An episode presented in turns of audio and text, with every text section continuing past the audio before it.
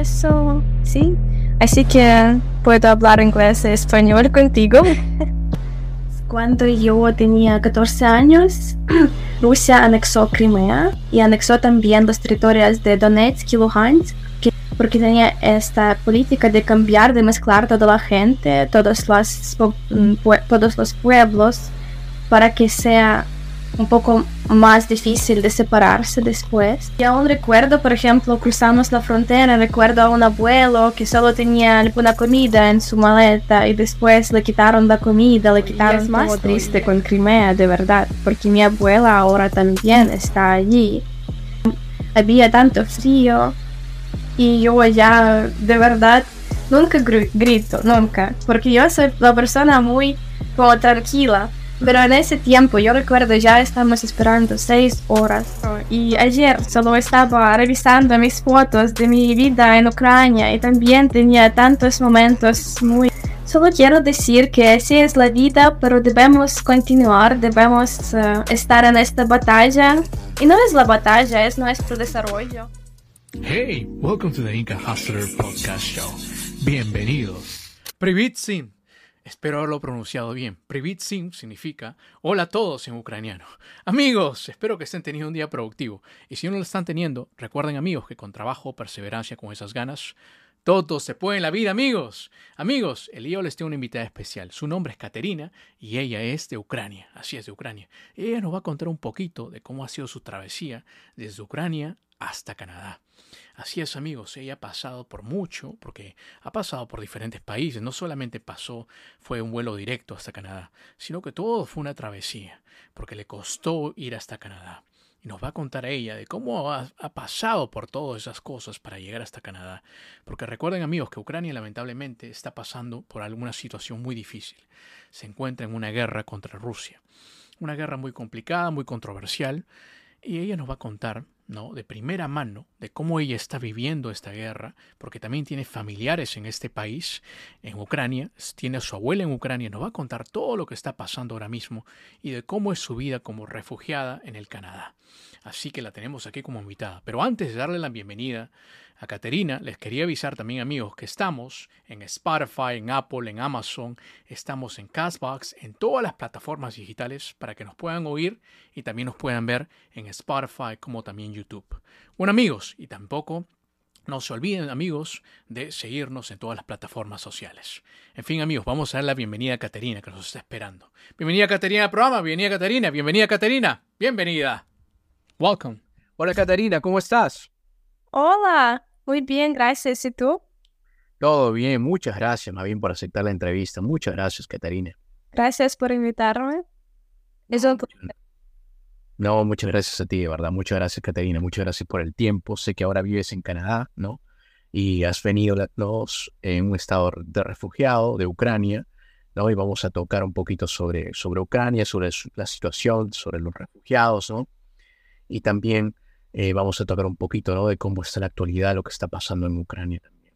Eh, pero antes de empezar de Ucrania, quería saber un poquito de ti de dónde eres exactamente, puedes contarnos cómo era tu ciudad, dónde vivías, puedes contarnos cómo era tu localidad, cómo fue tu niñez, cuéntanos un poquito de ti antes de empezar, cuéntanos. Vale, entonces yo eh, soy del oeste de Ucrania, o sea, era nacido allí y también como vivía en la ciudad de Rivne, que se llama Rivne, es un poco cerca de Bielorrusia y también de Polonia. Vivía allí 17 años con mi mamá. Estaba estudiando en una escuela muy, ordinaria, nada especial, y después eh, mudé a Kiev, a la capital de Ucrania. Pero mejor decir Kiev, eh, de hecho, porque yo sé que en, el extranjero todos dicen Kiev, pero sí es verdad Kiev, porque es la versión ucraniana. Entonces, después ingresé en la universidad y empecé a estudiar lenguas en la Universidad de Ucrania. Eh, sí, pues era universidad muy buena y muy famosa en Ucrania. Eh, y por eso, sí, así que puedo hablar inglés y español contigo. Sí, sí, sí, y, y hablas un excelente español, como te dije, un excelente español y también este, hablas, por supuesto, muy bien el inglés también. Mira, Caterina, yo sé que te criaste ¿no? en, una diferente ciudad, ¿no? cerca de Bielorrusia, ¿no? que es muy diferente, después fuiste a la capital a estudiar, ¿no? Eh, me imagino que cuando estuviste en la universidad, ¿no? Todo estaba tranquilo, de repente tú vivías una vida tan tranquila, ¿no? Y de repente pasó esto sobre lo que pasó ahora lamentablemente con Rusia. Sí, entonces cuando yo tenía 14 años, Rusia anexó Crimea y anexó también los territorios de Donetsk y Luhansk, que, eh, que están en el este, este de Ucrania. Y entonces mi vida cambió mucho porque mi abuela vive en Crimea y ahora Crimea pertenece a Rusia, no oficialmente, pero de hecho sí. Porque antes, antes de ese tiempo, visité a mi abuela cada verano y pasé como tres meses al año con ella. O sea, era muy gran parte de mi vida. Y también mi mamá nació en Ucrania, nació en Crimea cuando era la Unión Soviética porque la Unión Soviética tenía esta política que es un poco rara, pero, o sea, mi abuela es de mi ciudad, de Rivne, y estudiaba en Rivne, conoció a mi abuelo y después la Unión, eh, la Unión Soviética solo les envió a Crimea porque tenía esta política de cambiar, de mezclar toda la gente, todos los, mm, todos los pueblos, para que sea un poco más difícil de separarse después. Y antes yo, como te había comentado, estaba en Crimea cada verano, disfruté del mar y todo, y pasó, pasé un gran tiempo. Pero cuando Rusia ocupó este territorio no podía ingresar primer año porque todavía teníamos, teníamos peligro allí. Y también en la frontera, cuando cruces la frontera es muy difícil antes solo subí un tren y después ya estaba con mi abuela. Tenía que ir como, no sé cuántas horas, como 12 horas o algo así en el tren. Pero ahora eh, debía ir como 10 horas, por ejemplo, a una ciudad cerca de la frontera, después eh, cruzar la frontera ucraniana, después cruzar la frontera rusa y todos te chequean y y es muy difícil porque también en Rusia chequean muy detallamente.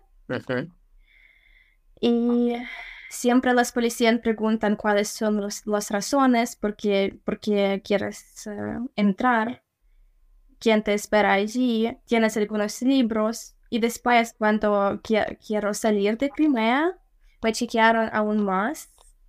Porque por ejemplo, me chequearon si tengo algunos libros, si tengo algo cultural, si puedo quitarles este, estas culturales, estas memorias.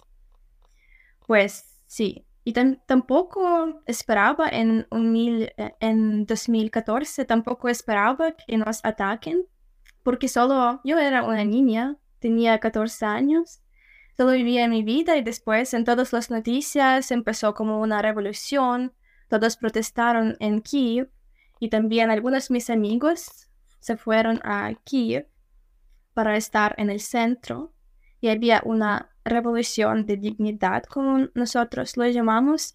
Cientos, 100 personas murieron porque teníamos un presidente que era prorruso y después eh, él no quisiera ingresar en la Unión Europea, pero sí que la población ucraniana sí que lo quisiera. Ya veo. Entiendo, entonces había muchos chequeos desde que comenzó toda la invasión de Crimea, comenzaron a chequear un poco más, ¿no? Se puso mucho más restricto, revisaban libros, eso es lo que estoy viendo, hasta libros, imagínate, ¿no? Información, entonces se puso mucho más estricto la, la cosa en Rusia. Todas las maletas, todo se había abierto y después te chequean todo. Y aún recuerdo, por ejemplo, cruzamos la frontera, recuerdo a un abuelo que solo tenía alguna comida en su maleta y después le quitaron la comida, le quitaron todo y él solo, no sé, tan... Tan, tan, eh, triste la situación. Sí, sí, sí, lo veo tan triste. Y ahora es más triste con Crimea, de verdad, porque mi abuela ahora también está allí.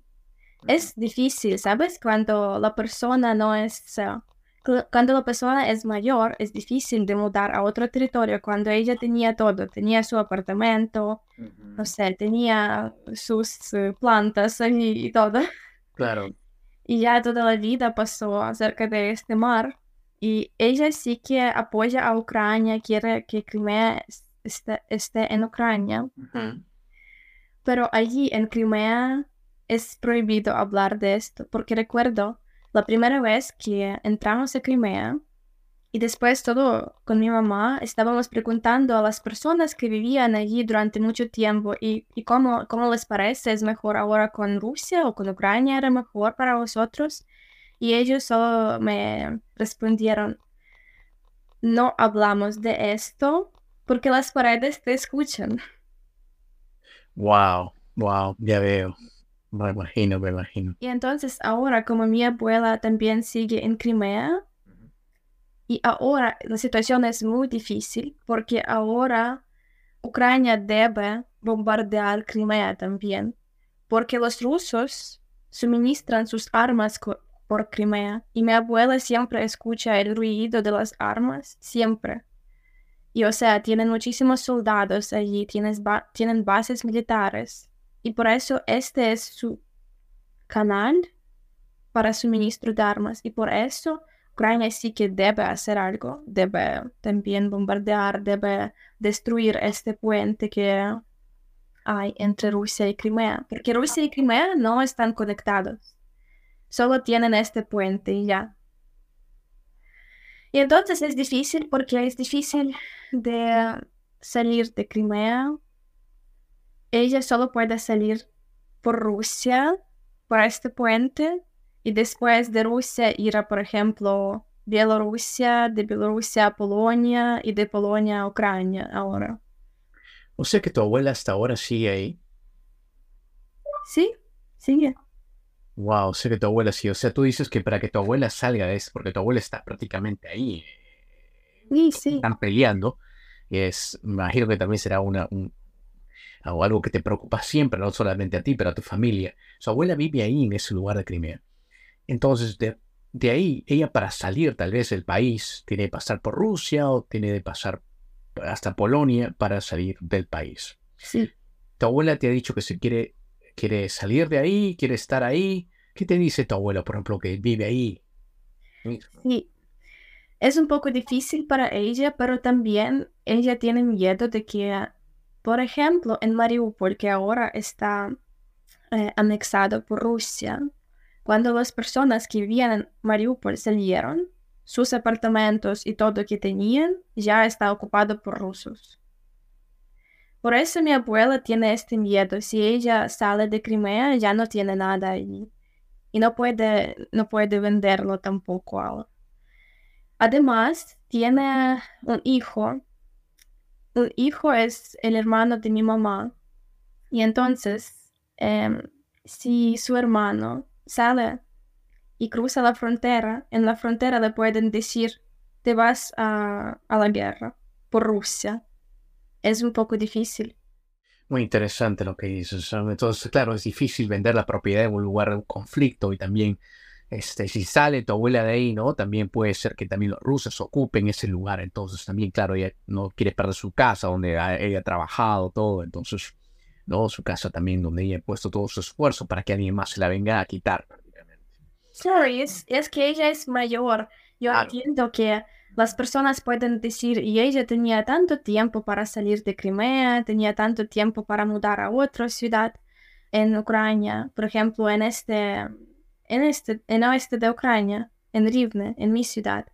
Pero también debemos, debemos entender esta situación que no es una persona, que es una persona mayor y estas decisiones son muy difíciles para las personas así.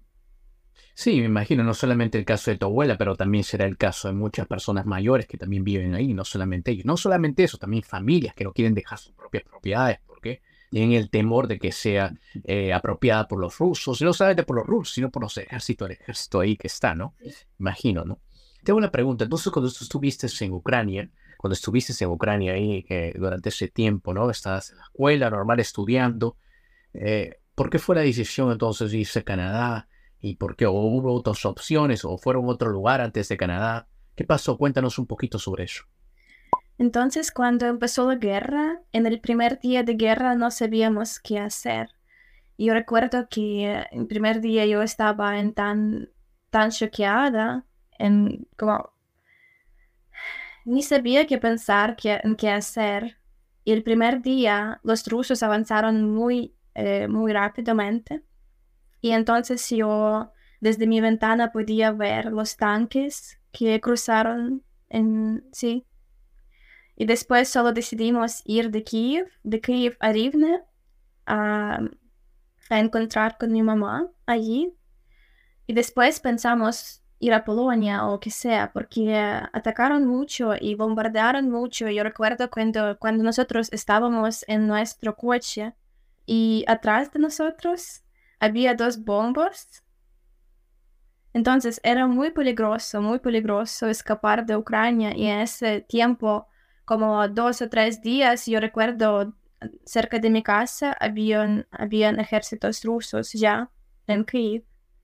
Y entonces yo me fui a Polonia, pero mi mamá decidió quedarse en Rivne porque no sabíamos qué esperar y solo pensamos que, era, que eran unos días o, no sé, una semana o algo así, porque es una situación muy, diferente de todo que lo que vivimos antes. Y entonces ella tenía en su mente que debo hacer algo para mi trabajo, que el lunes debo ir al trabajo, por eso no voy a Polonia contigo. Después nos reunimos.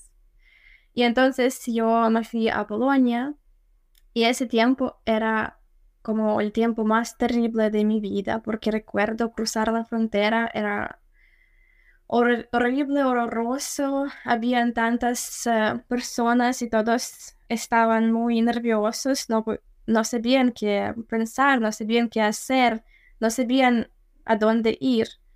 Y entonces yo creo que generalmente ir de Kiev a Rivne lleva como cuatro horas, pero ese tiempo había tantos coches en eh, había tantos coches que nos llevó 14 horas en vez de 4.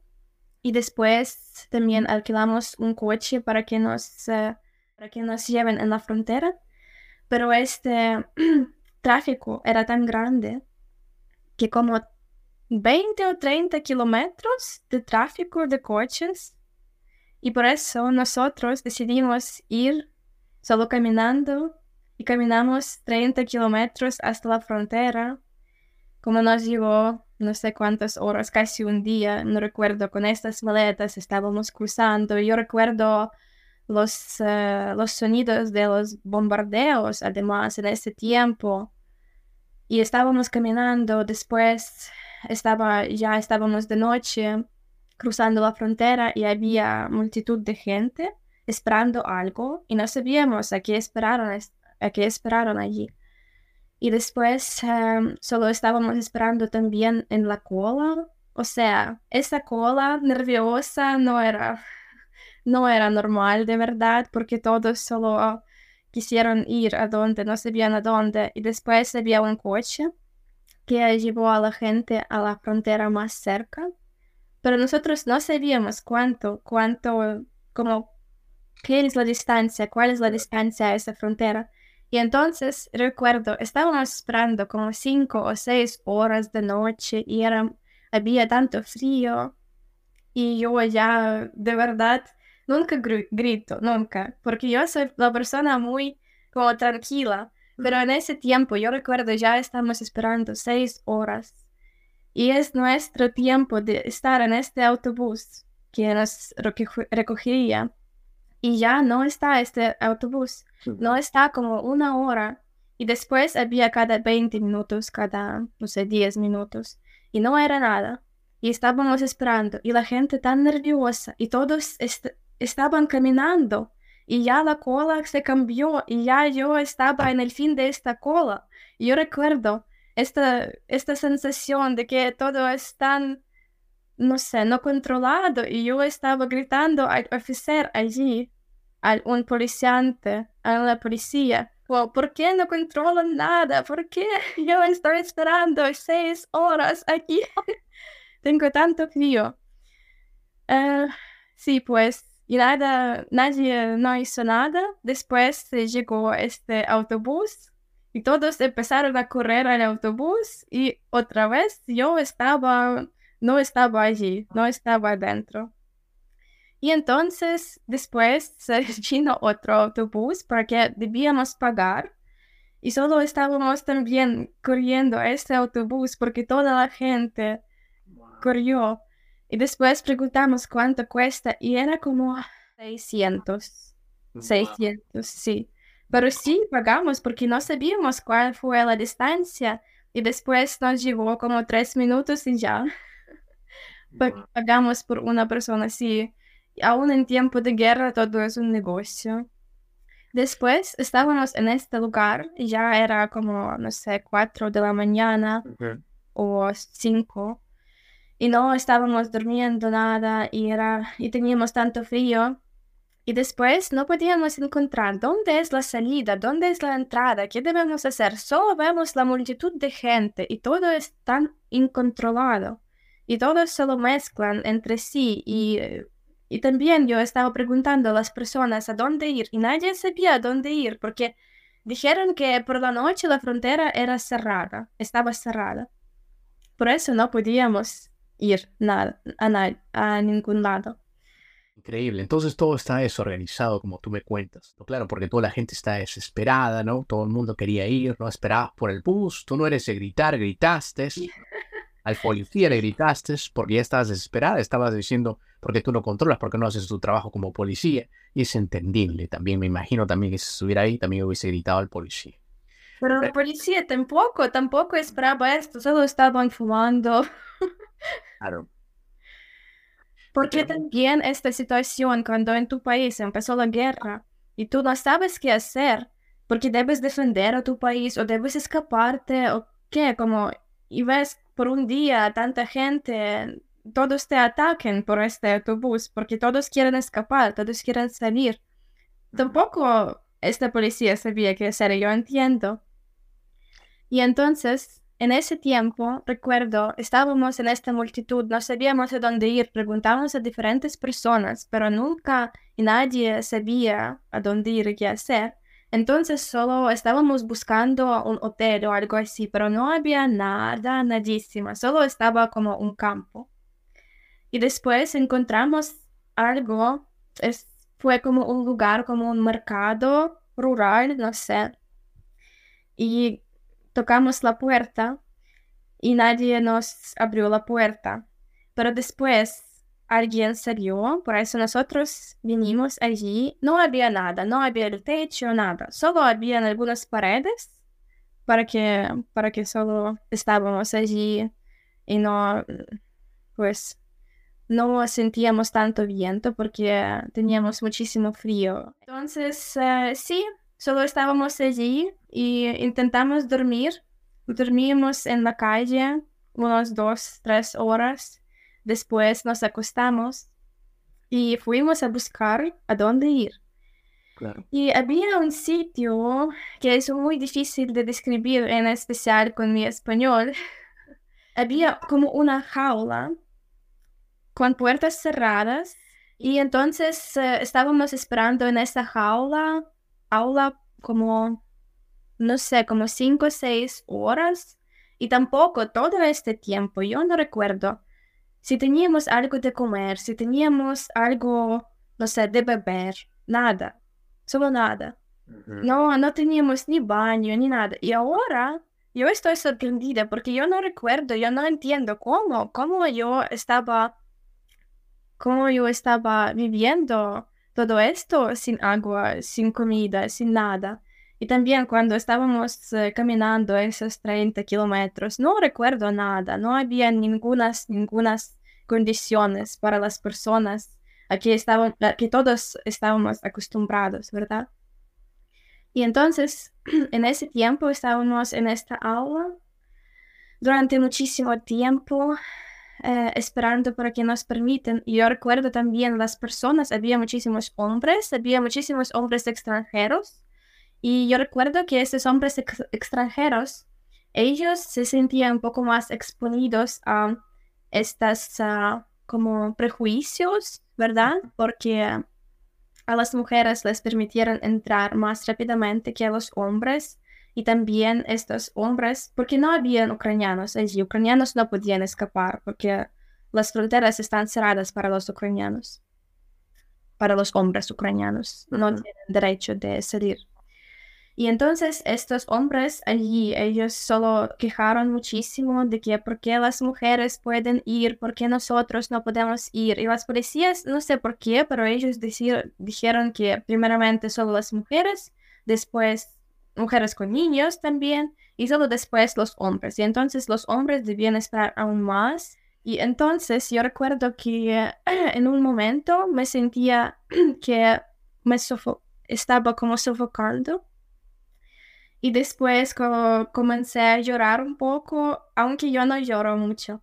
Es que de verdad no podía respirar nada y yo recuerdo que todos me empujaron porque había tantos hombres que me empujaron y después un policía vio, vio que yo estaba sofisticando, sofocando, lo siento, eh, sofocando y dijo que te, podía, que te permitimos eh, entrar y cuando todas las personas me dieron el paso para, para entrar, algunos hombres decidieron que deben entrar conmigo en este tiempo cuando se abre la puerta ellos también deben empujarse y también deben salir de esta jaula, ¿verdad?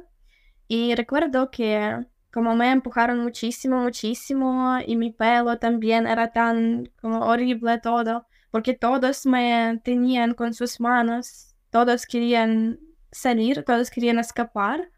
Y recuerdo cuando, en, cuando abrieron la puerta, yo recuerdo yo con mi rostro, con mi cara, ya estoy en esta basura de maletas y mis pies todavía en esta multitud de gente y alguna gente me graba con mis pies y porque quieren que la puerta esté abierta todavía. Y entonces yo estoy como dentro de esto y, las, uh, y los hombres solo um, también escapan. Y después también tenía unas botas, las botas quedaron en esta jaula, jaula.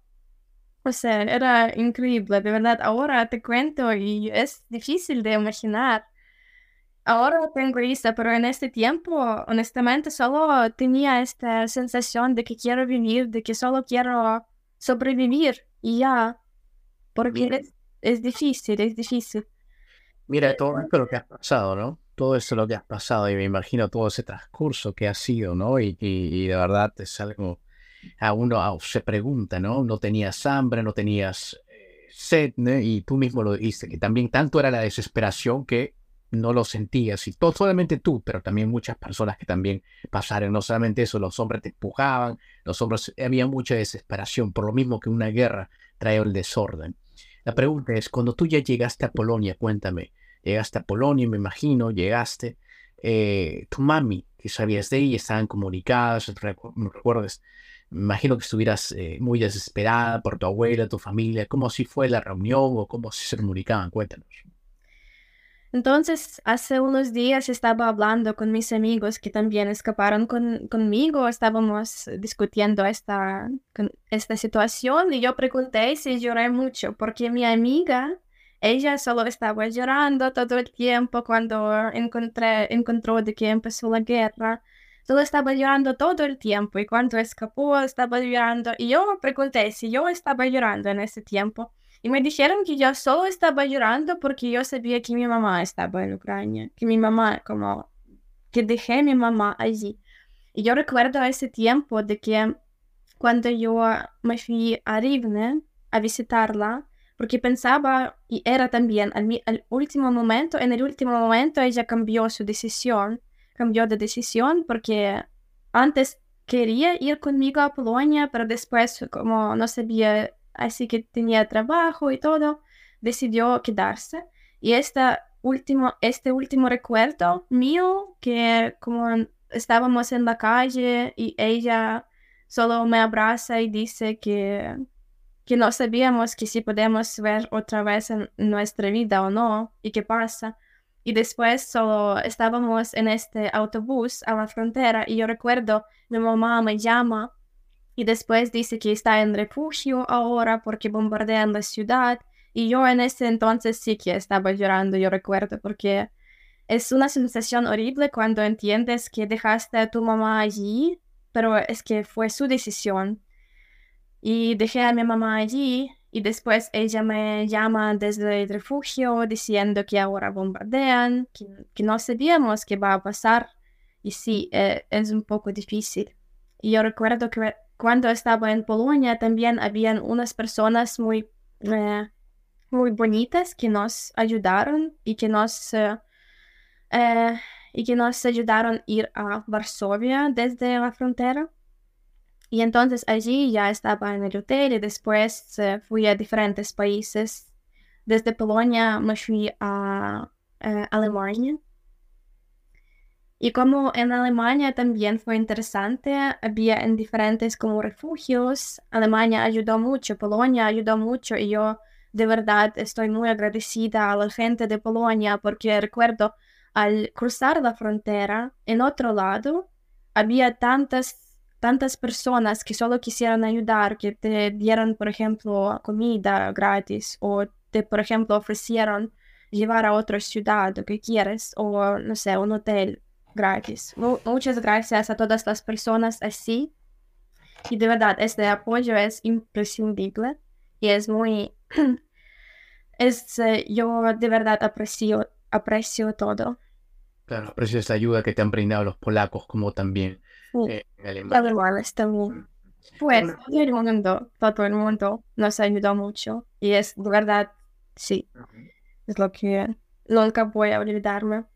Y entonces en Polonia no, no sabíamos a nadie y decidimos ir a Alemania porque también había muchísima ayuda en Alemania en referencia a, no hoteles, pero algunos sitios para vivir, quedarse por un, por un tiempo.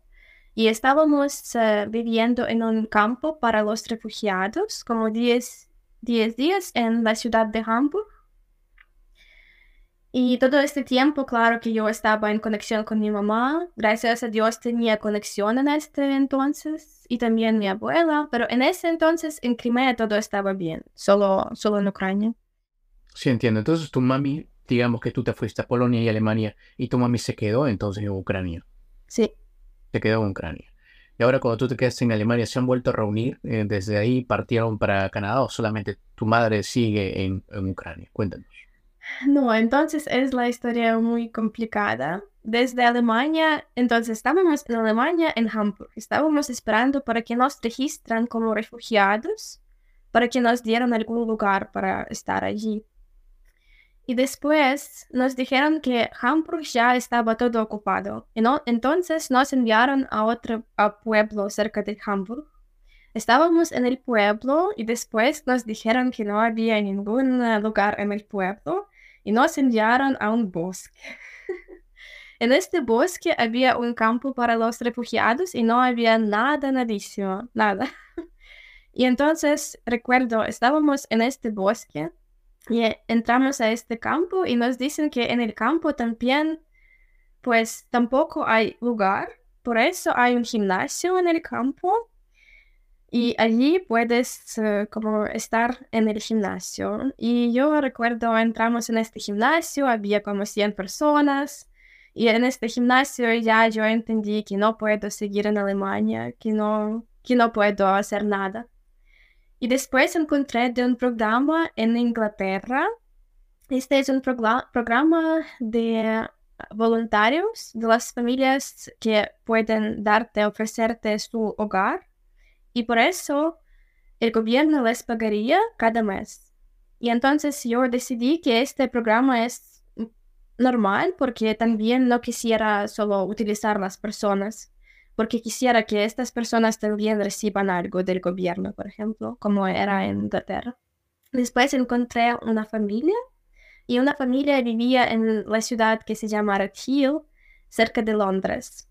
Y entonces apliqué en este programa, envié como solicitud a este programa y estaba esperando, pero tampoco podía esperar porque no tenía dónde vivir en Alemania y decidí que pues voy a encontrar a alguien algunos voluntarios que también pueden ofrecer su lugar por una semana solo para esperar.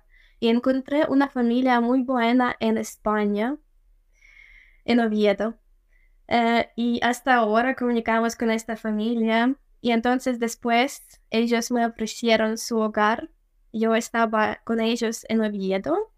Yo esperaba que sea una semana, no más, pero en realidad cuando estábamos em, esperando todo este proceso de aprobación del visado, estábamos allí como un mes. Y después, después me fui a Inglaterra y en Inglaterra vivía un año. Y después de Inglaterra me mudé a Canadá. Bueno, entonces de Alemania, entonces conseguiste una familia en España, ¿no? Te fuiste a Oviedo, te quedaste ahí por un mes. Después de ahí, te fuiste para Inglaterra, donde también te aprobaron para que te puedas quedar allá por un año, ¿no? En una familia. Eh, tengo la pregunta entre ¿y eso es, es, fácil, en verdad, hacer todos esos papeleos, tal vez para un refugiado, tal vez para una persona que no, que no sabe sobre cómo funciona esto del refugio, ¿no? Sobre los refugiados. ¿Es fácil realmente, por ejemplo, que tú te vayas a España, que tú te vayas a Inglaterra? ¿Todo esto te habrá costado un montón de dinero o también un montón de tiempo también para los papeles. ¿Cómo fue todo hacer eso? Eh, te me imagino que te habrás demorado, ¿cierto? Todo tiene un protocolo. Sí, claro, claro. Todos, eh, todos los países tienen sus programas, eh, cómo ayudan a los ucranianos, refugiados ucranianos, porque es un poco diferente que los refugiados de otros países, porque yo sé que hay algunos programas para los refugiados, por ejemplo, en, Alemania, si una persona, por ejemplo, no sé, de Libia, eh, quede allí y dice que no puede regresar a su país, después en Alemania le dicen que esta persona debe quedar en Alemania cinco años y no puede mudar a otro país, no puede salir de ningún lado. Pero para los ucranianos todo era un poco diferente porque cuando empezó la guerra los países solo se crearon algunos programas diferentes en cada país diferente eh, para ayudar a las personas como yo y entonces sí, claro que no me llevó mucho tiempo y claro, en cada, en cada ciudad debía pagar por muchas cosas, claro, porque también la economía de Ucrania y Europa es diferente. Eh, y aún en Ucrania, como es muy difícil ir de vacaciones a Europa porque tenemos diferente nivel y nuestra moneda no cuesta tanto. Claro. Eh, sí, es difícil, pero los países ayudaron mucho. Había, por ejemplo, la Cruz Roja, yo recuerdo que nos ayudaron también, un, por un día nos dieron un hotel para esperar en España, por ejemplo, sí. Sí. Bueno, cuéntame, cuando llegaste a Inglaterra, cuando ya estuviste en, Inglaterra y que te quedaste por un año, eh, cuéntame, ¿cómo fue vivir en, Inglaterra? ¿Cómo fue, cómo te atendió la familia? ¿Cómo fue vivir ahí? Cuéntanos, ¿cómo fue tu experiencia? La familia era maravillosa y yo también estoy tan... Yo tengo que dar muchas gracias, mil gracias y mil amores a todas las personas que me ayudaron durante todo este tiempo. De verdad, la familia, no sé, como nosotros eh, somos muy, muy eh, similares, semejantes, ¿verdad? Y ellos me ayudaron mucho. Entonces tenían buenos niños, dos niños, y como practicamos inglés con ellos. Inglés en Inglaterra es un poco diferente, claro, que en Canadá, por ejemplo. En Canadá, yo creo que inglés en Canadá es más fácil para mí. En Inglaterra fue difícil. Y no sé por qué, pero en, en general la mentalidad en Canadá e Inglaterra, aunque sea un poco raro para mí, la mentalidad en Canadá es más cerca que la mentalidad en Inglaterra. No sé por qué. Y allí trabajaba en una oficina, trabajaba en logística y antes nunca estaba trabajando en logística, estudiaba online, todo este tiempo en línea todavía. Como yo estaba en máster, empecé máster en Ucrania en el año 2021 y como cuando empezó la guerra, la mayoría de todos mis, uh, de los alumnos, de mis colegas, de mis uh, compañeros de, de, la clase solo dejaron, dejaron y entonces al fin solo yo y una otra persona, una chica, quedaron en las clases y solo seguimos en línea todo este tiempo. O sea, para mí en Ucrania todo el proceso de estudianza era, sabes, es controversial, diría yo, porque solo un año estaba en, en la aula, en clases presenciales, y después empezó coronavirus, y después solo medio año estaba estudiando en las clases presenciales, empezó la guerra y terminó, terminé todo así, en línea, otra vez. Claro, en línea. Entonces, bueno, en Inglaterra también entonces estudiaste un poco. Sí, estudiaba también, pero también trabajaba. Como todos los, los profesores entendieron que no estábamos en Ucrania, que entendieron que necesitábamos dinero y todo, por eso, claro, nos dejaron, nos permitieron trabajar y solo combinar todo. Aunque no era, no era fácil, porque también en ese tiempo tenía trabajo en Ucrania en línea también. Y empecé a trabajar en Inglaterra y dos meses trabajé en dos trabajos. Era muy difícil, pero también necesitábamos dinero. Pues claro, debía, debía moverme en la vida. No, sí, sí, me imagino, ¿no? Que debías también ayudar a tu madre, ¿no? Porque está ella también allá, me imagino, y también este, debías también pagar tus cosas también en Inglaterra, ¿no? También querías comprarte algo, ¿no? También querías verte algo, también tenías eh, de trabajar en Inglaterra. ¿Y por qué decidiste irte de Inglaterra a Canadá? ¿Por qué fue? Porque fue la decisión si estabas bien en Canadá, en, Inglaterra. Entonces, de verdad, yo quiero regresar a Ucrania al fin y al cabo de esta guerra, pero todavía es peligroso porque aún hace unos días, por ejemplo, en mi ciudad de Rivne, en en el oeste de Ucrania habían dos o tres bombardeos y, por ejemplo, mi mamá tiene un garaje allí y todas las ventanas se rompieron. O sea, no es, no es tranquilo, no podemos decir que es tranquilo, porque yo sé que muchas personas dicen, por ejemplo, si eres de oeste de Ucrania, tienes, tienes tu refugio allí, pero también es un poco, no es garantizado. Y entonces yo no quiero arriesgar mi vida. Y es entendible para mí, no sé, tal vez algunas personas me juzguen por eso, pero yo creo que ahora desde Canadá también puedo ayudar a mi país, porque no puedo ayudar como no voy ejército, puedo ayudar financieramente. Y por eso sí. Y entonces cuando yo estaba en Inglaterra, tenía que, podía, ir, eh, podía vivir con esa familia por un año y después tenía que decidir quedarme allí o, o sea, mudar a otro, a otro sitio. Y solo Inglaterra es muy, muy, muy costoso y yo entendía que solo debería sobrevivir. Debería, no sé, debería trabajar más para solo pagar por algo, para vivir allí, alquilar algo.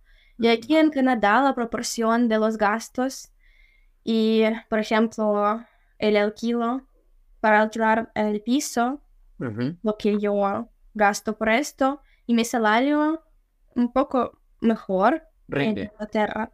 Sí. Y entonces así decidí mudar a Canadá y ahora estoy muy alegre. Canadá ayuda mucho a ucranianos porque también hay una gran diáspora ucraniana en Canadá hay muchas embajadas, hay muchas comunidades y todos te ayudan. Y ahora yo también quiero ayudar a las personas aquí. Yo sí que participo en algunas formaciones. Por ejemplo, ahora tengo un speaking club del inglés y allí aprendimos inglés con los ucranianos porque muchos vienen a Canadá, a otros países sin saber idioma y es muy difícil porque no pueden encontrar ningún trabajo después.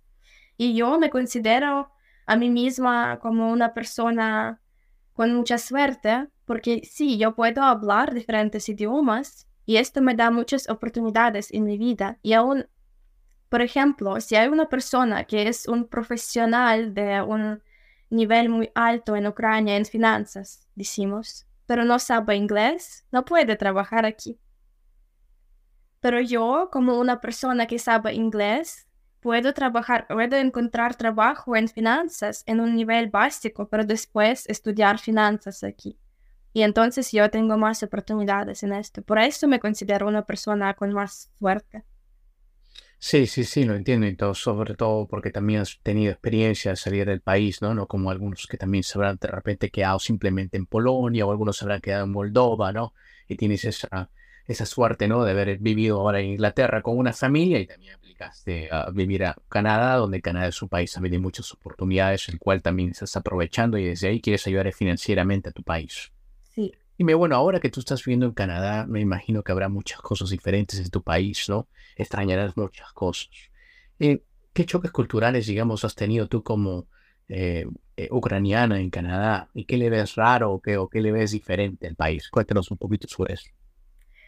Honestamente, Canadá me gusta muchísimo y yo estoy muy alegre en Canadá y yo no veo tantas diferencias, yo veo algunas diferentes diferencias que son mejores en Canadá que en Ucrania. Pero también hay algo que me sorprendió, este hecho cultural, como tú has dicho, es, em, pues aquí todo está regulado con las drogas, ¿verdad? Y hay muchísimas personas sin techo. Yo recuerdo cuando estaba en Inglaterra, yo estaba buscando información sobre Canadá en ese entonces, cómo es vivir aquí, y hay muchos ucranianos que cuentan. Y entonces comentaron que hay muchísimos sin techos que, que tienen diferente, como un poco extravagante conducta, pero yo no podía imaginar a qué refieren, porque en Europa los sin techos son diferentes, solo están en la calle, solo, solo, o sea, no sé, solo piden dinero y nada más. Pero aquí en Canadá yo veo que hay más personas sin techo, pero que tienen dinero porque el gobierno les ayuda con dinero. Yo creo que tienen problemas más con drogas porque cuando te acerques a esta persona, ves que ella o él vive en otro mundo, que pues que están drogados siempre y que gastan su dinero, que gastan sus, eh, sus ayudas financieras a este. Y por ejemplo, aún en los supermercados aquí, solo pueden tomar que quieran, gratis. Pues tienen también el sitio donde vivir, o sea, tienen techo, pero esa es su decisión, vivir así. Esto fue para mí es un poco shock cultural, porque en Ucrania hay sin techos, las personas sin techos, pero de verdad es por la economía del país. Hay muchos abuelos, por ejemplo, que trabajaron toda su vida y ellos querían tener algo en la vida, pero después solo debían alquilar un piso y no pueden pagar. Y por eso es diferente para mí. Es diferente cuando comparas estas personas, cuando compartes estas personas que decidió solo estar en, en la calle, no sé, atacar a otras personas, como aquí en Canadá, o solo no podía hacer nada y que el gobierno no, no puede ayudar. Muy interesante. Entonces sí notas esa diferencia, ¿no? Personas que no tienen un hogar, ¿no? Que no tienen un techo, ¿no? Y esas personas que en verdad, ¿no? Tú la ves en Ucrania, las personas que sí realmente la necesitaban. Y, digamos que en Canadá está mezclado entre las drogas, o Algunos son drogadictos que también que deciden estar, ¿no? Este, eh, estar, vivir de esa forma, ¿no? Y recibir ayudas sociales, básicamente, y vivir solamente para proveerse de sus drogas, ¿no? Sí, lamentablemente también eso hay en Latinoamérica como también lo hay en, en en Estados Unidos también, que abunda un montón también. Eh, lo, entiendo. Dime, entonces, ahora viviendo como, como este refugiada en, en, Canadá, eh, Canadá te brinda, como tú dices, muchos beneficios también, como en, en Inglaterra, de esa facilidad, ¿no?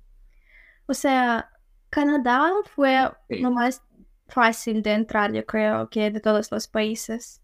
Porque en Inglaterra el proceso de encontrar a las familias, encontrar todo es difícil, ¿no? Hay muchas personas que están listos a ayudarte, pero aquí en Canadá no necesitas a nadie. Y también en Estados Unidos necesitas encontrar a un sponsor, como se dice allí, para que como esté responsabilizado por ti.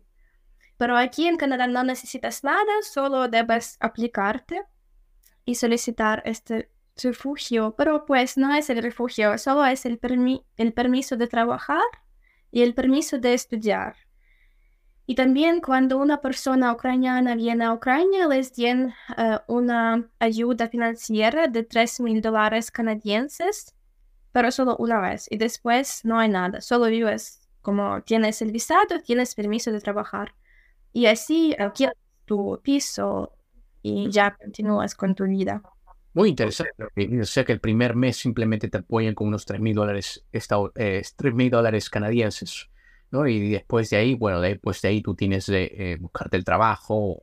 Sí, claro, pero pues es normal, es normal. Y yo estoy muy agradecida también por esto, porque es muy, eh, no es como una cantidad pequeña, es también, yo entiendo que las personas que viven en Canadá trabajan y pagan sus impuestos y claro que todas las personas nos ayuden, aún, aún si quieren o no quieren, porque sí que hay personas que no quieren ayudar a Ucrania. Y yo entiendo que el gobierno aumenta este dinero y yo lo agradezco mucho. Pero sí, claro que todas las personas deben decidir qué hacer con su vida y que somos refugiados, pero no, no podemos pensar que todo el mundo nos debe algo. Nadie nos debe nada. Y pues solo, sí, debemos trabajar como todas las personas. sí, sí, sí, tienes mucha razón en eso.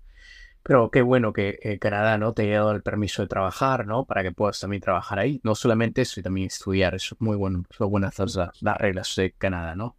Eh, cuéntame, entonces, viviendo en Canadá también me imagino que este, a ver, hay una comunidad, tú ves una comunidad que, de ucranianos que está incrementando. ¿Cómo tú ves esa comunidad ahí? Sí, en Canadá hay tantos ucranianos, de verdad. Solo los veo en cada tren, los veo en las calles, por todos los lados son ucranianos. Aún si me voy a un sitio muy lejano en esta ciudad, de verdad, allí siempre escucho a un ucraniano. No sé, es interesante para mí, me siento como en Ucrania algunas veces.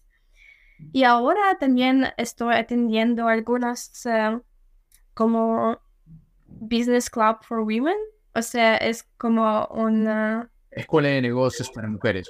Sí, escuela de negocio para mujeres ucranianas y tenemos diferentes lectores ucranianos, canadienses, que también nos cuentan cómo vivir aquí en Canadá, como qué es el sistema de impuestos y todo. Y me gusta mucho esta iniciativa y también ahora conozco a muchas personas aquí. Y de verdad, como me gusta atender a estos, eh, me gusta hacer estos eh, encuentros conversacionales donde practicamos nuestro inglés con las personas y la estructura de este Speaking Club es que hay un canadiense y yo, como me llamo facilitator, facilito la conversación y también tenemos como 10 ucranianos. Y por eso también me gusta que es una iniciativa muy buena hay muchísimos ucranianos, hay muchísimas, personas muchísimas personas que solo recientemente vinieron a Canadá. Y pues todos necesitan algún apoyo y en especial con idioma, sí, porque sin idioma pueden hacer algunos eh, trabajos solo muy como ordinarios. Sí, me imagino. Bueno, he creado un cuestionario para conocerte un poquito mejor. Caterine, si te digo, ¿qué quieres que le eche a tu pizza? Cualquier cosa para hacer tu pizza perfecta, ¿qué le echarías a tu pizza? Entonces mi pizza favorita es hawaiana, por eso le echaría piña, pollo, masa, queso. sí, alguna salsa. O sea, algo a la pizza hawaiana. Mm, sí. Interesante. Ahora, ¿cuál es tu película o serie favorita? Great Gatsby. Eh, mm. no sé cómo se llama en español, pero me gusta mucho porque se trata de una persona, de un hombre que siempre perseguía su sueño. Muy interesante. ¿Qué te asusta o qué te da miedo? Tal vez una situación, un animal. Em, me da miedo no ver a mi abuela otra vez en mi vida porque ahora está en Crimea y no puede salir y no sé cómo y cuándo puedo verla. Te entiendo. Cuando tú vuelas en un avión, ¿te gusta estar en la ventana o en el pasillo? ¿Dónde te gusta estar? En la ventana, siempre. Tomo videos. ¿Cuál es la mejor manera de viajar para ti? Si hubiera una manera especial, una manera que solamente se podría ir de esa forma, en tren, auto, barco, eh, bicicleta, ¿dónde te gustaría estar? Y en transportación favorita. Yo creo que volar y también en, en el coche, porque, por ejemplo, aquí en Canadá hay tantos sitios más bonitos del mundo, de verdad. Yo nunca pensé que podía ver estos sitios en realidad. Y cuando yo estaba aquí, primera vez en Calgary, esta es la ciudad donde vivo, cerca tenemos eh, una localidad que se llama Banff. Y yo nunca, estaba, nunca sabía nada de esta ciudad, de esta localidad. Y después, cuando vinimos con coche yo vi con mis propios ojos todo esto, todos estos paisajes y todo es inolvidable, yo no puedo describir, no tengo palabras y me sentía como si viviría en un uh, sueño que pensé toda mi vida y soñé de ver estas cosas, pero de verdad nunca sabía que existía. Sí, Calgary es un lugar muy bello, el cual he visitado muchas veces. Muy bello, muy bello. A ver, ¿cuál es tu olor favorito? Oh, es muy difícil de describir, pero, pero pues puedo decir el nombre de los perfumes. sí. Eh, sí, es uh, Versace. Okay. Eh, y el Versace se llama La, no La Noche, un momento, Crystal Noir. Ok, sí, esta noche. Sí, sí, sí. Wow. Eh, o sea, los olores a perfumes te encantan por lo que veo. Sí. ¿Cuál es la aplicación más usada tuya en tu teléfono? Creo que ahora Teams, porque trabajo y comunicamos con mis colegas en Teams. ¿Te gustan los libros de papel o prefieres ahora los audiolibros? No, audiolibros no, porque siempre estoy destruida. Sí, yo, a mí me gusta leer libros en papel. Caterine, ¿algún día tú pensaste cambiar tu nombre o siempre te gustó? Nunca tenía estos pensamientos, de verdad, es mi destino. Caterine, una locura, una travesura que has hecho que nos quieres contar y no se las has contado quizás a nadie. Oh, um, honestamente ahora no tengo, no me viene nada en mi gente, en mi mente. No hago muchas locuras. ¿Estás segura? Um, pues para mí fue todo este viaje desde Ucrania a Canadá fue una locura. Sí, sí, sí, definitivamente una larga trayectoria también. Del número del 1 al 10, ¿qué número estoy pensando? Ajá. Estás pensando 7. Era el 4. O 4. no, 4 sería mi último variante. Caterine, ¿qué piensas que hay después de esta vida? Honestamente es difícil de pensar algo que hay después de esta vida, pero si, uh, si puedo decir que existe algo, entonces sería solo como formación de mi alma y un grado superior. Creo que en esta vida solo debemos siempre mudar, siempre debemos mudar, ¿no? Mudar, cambiar. Cambiar, mejorarnos y tener estas experiencias para cambiar nuestra alma a mejor y mejorarse como personas, nuestra mora moralidad. Moralidad. Sí, nuestra, nuestra moralidad. Pues esto es lo que yo pienso y por eso yo quiero dar a este mundo todo lo mejor para que este mundo me dé todo lo mejor también. Lindas palabras. Caterine, si tuvieras que describir tu vida hasta el día de hoy, tu vida en unas cuantas líneas, ¿cómo resumirías tu vida? Viajera. pues, uh, pues creo que ahora hoy te estaba contando sobre mi vida, pero yo creo que es uh, un camino de diferentes uh, Um, sorry, I forgot the word. No problem, dímelo en inglés. So I want to say that in this world, I'm just trying to develop, trying to grow. So this is like the achievement. It's all about achievements, and I'm just uh, trying to be better and better with time. So, lo que has dicho es que en este mundo, ¿no? En este mundo buscas mejorarte, ¿no? Y lograr cada objetivo, cada achievement, quieres lograrlo y superarlo y lograrlo y mejorando en esta vida, ¿cierto? Sí, cierto. Y por eso debo estudiar mucho y por eso tengo toda esta ruta eh, y toda esta vía me enseñó algo en mi vida y ahora me siento más fuerte que antes. Me imagino, sí, sí, sí, me imagino. Lindas palabras, muy lindas palabras. Bueno, acabamos el cuestionario, estoy seguro que con estas preguntitas te van a conocer un poquito mejor, por supuesto. Sí. Caterina, me imagino que también no extrañarás mucho eh, Ucrania, extrañas muchas cosas. ¿Qué tú extrañas de Ucrania? Cuéntanos, ¿qué tú extrañas ahí? ¿Tu familia? ¿Qué más extrañas? ¿La comida de repente? ¿Qué más extrañas? Cuéntanos. ¿Tú puedes leer mi mente ahora? La familia y la comida. Fue mi respuesta. Honestamente, la comida es muy diferente aquí en, y en Ucrania. Y también cuando cocino algo, yo veo esta diferencia. No sé, así, que extraño la comida ucraniana, aunque hay mucho, muchos ucranianos aquí y también hay restaurantes, pero pues cuando cocino en casa, extraño algunos ingredientes aún, aún grechka. Este, no sé cómo sería grechka en español, pues extraño esto.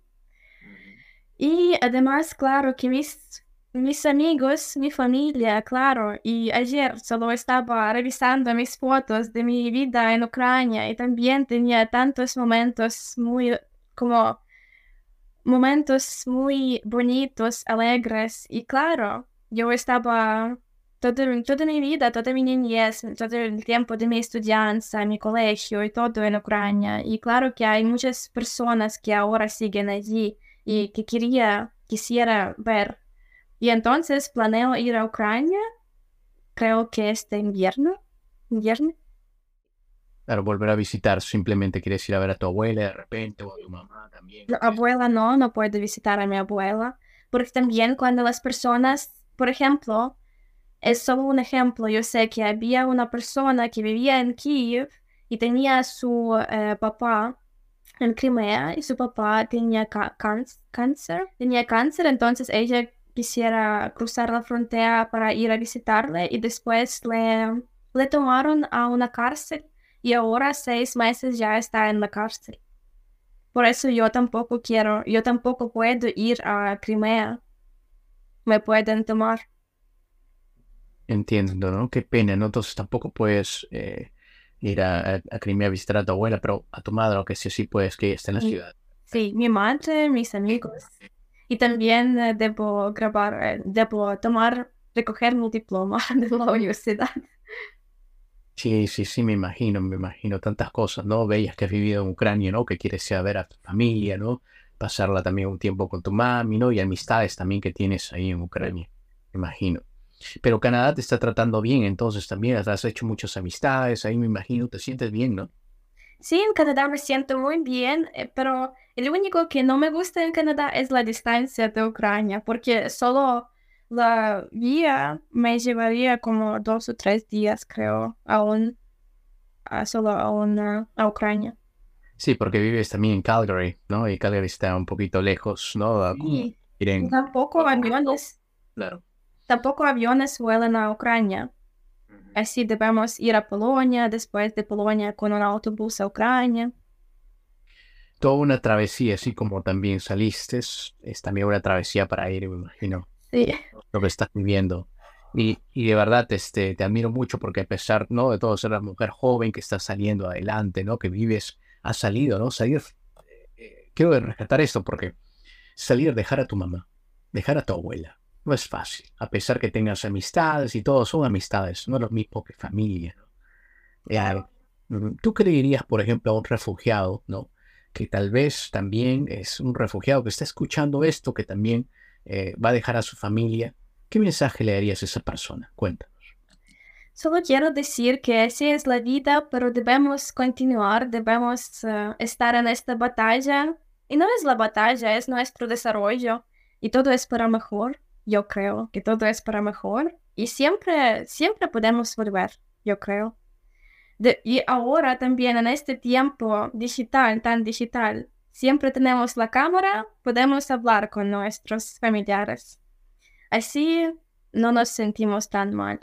Pero claro, claro, yo sé que es difícil para la gente, en especial la gente que no domina idioma, es muy difícil. Pero sí, es mi recomendación siempre estudiar el idioma. Lindas palabras, de verdad, Caterina. Es muy cierto, ¿no? Así es la vida y hay que afrontarla al final. Tenemos que afrontar la vida, ¿no? Y también no quedarnos tal vez en ese lugar, ¿no? De estar triste simplemente. Y hay que también mejorarnos, ¿no? Para poder nosotros surgir, salir de ese, de de ese lugar, ¿no? Sí. Y después, siempre positivos, optimismo. es muy importante. Es muy cierto, hay que estar siempre positivo. Y tú que has pasado por todo eso, ¿no? Has sido de diferentes países para poder estar ahora tranquilo en Canadá y poder ayudar a tu familia. Y no solamente eso, pero también estás ayudando también en Canadá, como tú dices, ¿no? Partes, perteneces ahí a un lugar de, donde estás ayudando a los ucranianos, también ahí, donde también estás traduciendo tal vez con el idioma, ¿no? Estás también ayudando, imagino. Antes de irnos, eh, Caterina, te iba a decir este, algunas palabras que quieres para nosotros para vosotros, eh, para vosotros. O sea, puede también añadir algo a los refugiados. Eh, yo creo que para mí también ahora es la cuestión que debo hacer porque ahora yo trabajo en una compañía de finanzas eh, que hace inversiones y pues yo no sabía nada de esto, pero solo entré en este campo y ahora estudio mucho y también quiero, ah, no sé, Tal vez quisiera ir, a la universidad, pero también es muy difícil de compaginar todo, de unir todo, ir a la universidad y el trabajo aquí es un poco imposible. y necesito recursos, claro. Por eso voy a estudiar en algunos cursos, creo, de finanzas y sí, solo espero que todo sea bien. Y también deseo a todos seguir desarrollando con sus vidas sin nunca parar y aunque algunas veces pasen diferentes historias, historias tristes, pero sí, que, que nadie y nada nos, uh, que nadie nada nos en esta vida. Es cierto, ¿no? Que a pesar de nuestros problemas, ¿no? Nadie nos pare, ¿no? Que hay que seguir con esa meta, con ese gol. Muy cierto. Definitivamente ha sido una charla, una conversación muy, muy agradable. Conversar contigo ha sido muy bueno para mí porque también eso me enriquece, me ayuda porque también digo, mira todas las oportunidades que también yo tengo, ¿no? Y también tenemos algunos, algunos que están mirando también este programa que tienen muchas oportunidades y te ven a ti una chica también tan joven, ¿no? Que dejó a su familia, que dejó todo eso, que ya ha viajado y está en estatus ahora mismo en, en, Canadá trabajando también, ¿no? Y está ayudando también, está mirando la vida con optimismo y esto es una historia que realmente nos trae mucho optimismo. Muchísimas gracias, Caterina. Gracias a ti por invitarme a esta entrevista. Fue un placer. Gracias y, que todos tengan buen día. Muchísimas gracias, Caterina. Muchas gracias. Gracias. Amigos, si les gustó esta entrevista, no se olviden de compartirla y nos vemos en la próxima. Inca Hustler is out.